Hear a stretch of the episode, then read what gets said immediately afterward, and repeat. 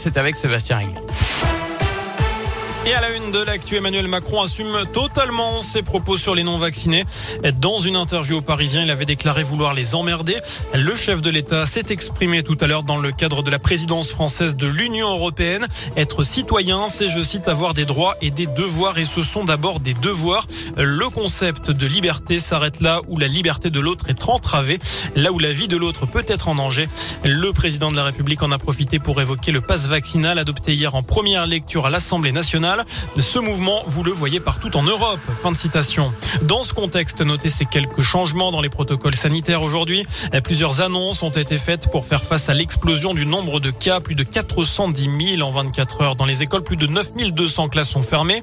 Les enfants cas contact n'auront plus à refaire un test antigénique en cas de nouveaux cas positifs la même semaine dans la même classe. Côté dépistage, justement, il n'est plus nécessaire de passer un test PCR en cas de test antigénique positif. Enfin, l'accord des deux parents est désormais obligatoire pour vacciner les enfants de 5 à 11 ans contre le Covid-19.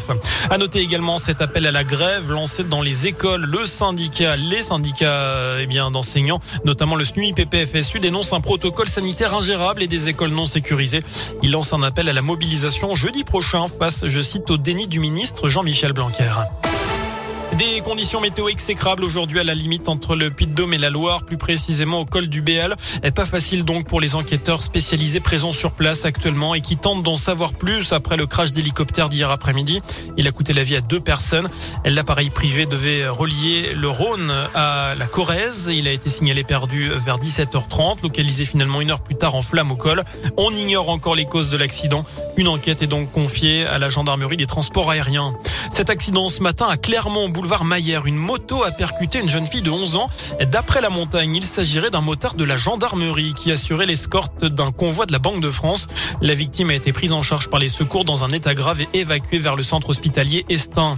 Un départ officiel même s'il était dans les tuyaux depuis plusieurs semaines maintenant. L'ouverture L'ouvreur, pardon, l'ouvreur euh, auvergnat euh, Camille Lopez s'est engagé pour deux ans avec l'aviron bayonnais. Âgé de 32 ans, l'international français a fait le choix de quitter l'Auvergne et de rejoindre le club basque à partir de la saison prochaine.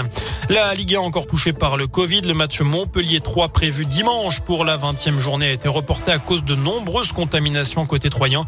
13 cas avérés au sein de l'effectif. Troisième match est annulé après Angers Sainté et Lille-Lorient.